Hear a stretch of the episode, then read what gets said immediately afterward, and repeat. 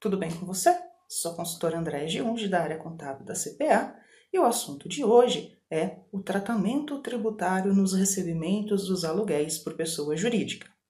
Claro, estamos vivendo aí uma pandemia, estamos com muitas cidades onde o comércio está fechado, outras cidades decretando lockdown total, e aí não tem como trabalhar. Se não tem como trabalhar, não tem como locatário arcar aí com os gastos do aluguel. Entra agora a figura da negociação entre locador e locatário, onde se deve ter muita atenção em fazer essa negociação. Primeiro, essa negociação ela tem que ser expressa, não dá para simplesmente tratá-la de boca, uma negociação de boca. Ah, não, eu te dou desconto, tudo bem, sem problema. A negociação ela deve estar expressa no adendo do contrato de locação, para que nem locador e nem locatário tenham aí prejuízos tributários em relação a essa negociação. Então, estando a negociação dentro da, de um adendo do contrato de locação, ele vai configurar aí um desconto incondicional.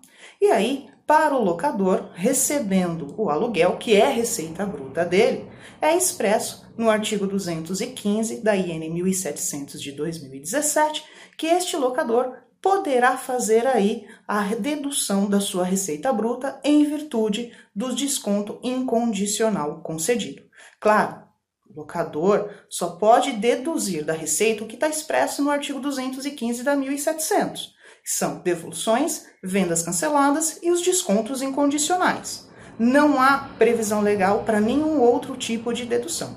E aí, a solução de consulta COSIT 38 de 2014 já deixa isso expresso. Então, estando esse desconto expresso em um adendo do contrato de locação, ele configura um desconto incondicional e o locador poderá fazer a dedução da receita bruta. Agora, vamos considerar que a negociação não esteja dentro de um adendo do contrato de locação, seja ela feita de boca, somente entre eles.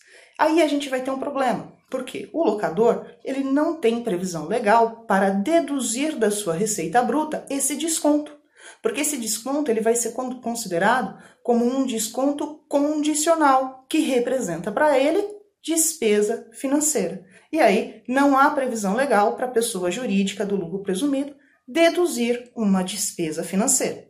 Agora vamos olhar do ponto de vista do locatário.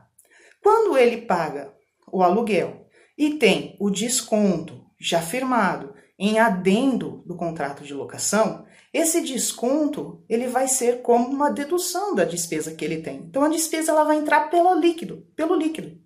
Ou seja, se ele pagava 5, teve mil de desconto, a despesa de aluguel dele é 4 mil. Agora, considerando que não se tem aí o adendo ao contrato de locação, e, como a gente falou, esse desconto é o condicional, o que vai configurar para ele uma receita financeira.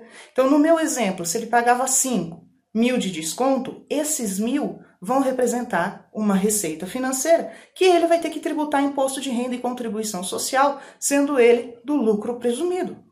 Se for do lucro real esse locatário, além do imposto de renda da contribuição social, ele vai ter que arcar com o PIS e COFINS também que acaba sendo uma receita financeira. Alíquota, alíquota menor, mas vai ter tributação, ok? Então, é imprescindível que a negociação esteja expressa em um adendo do contrato de locação para trazer esses reflexos tributários aí, não acarretando uma carga tributária maior nem para locador, nem para locatário.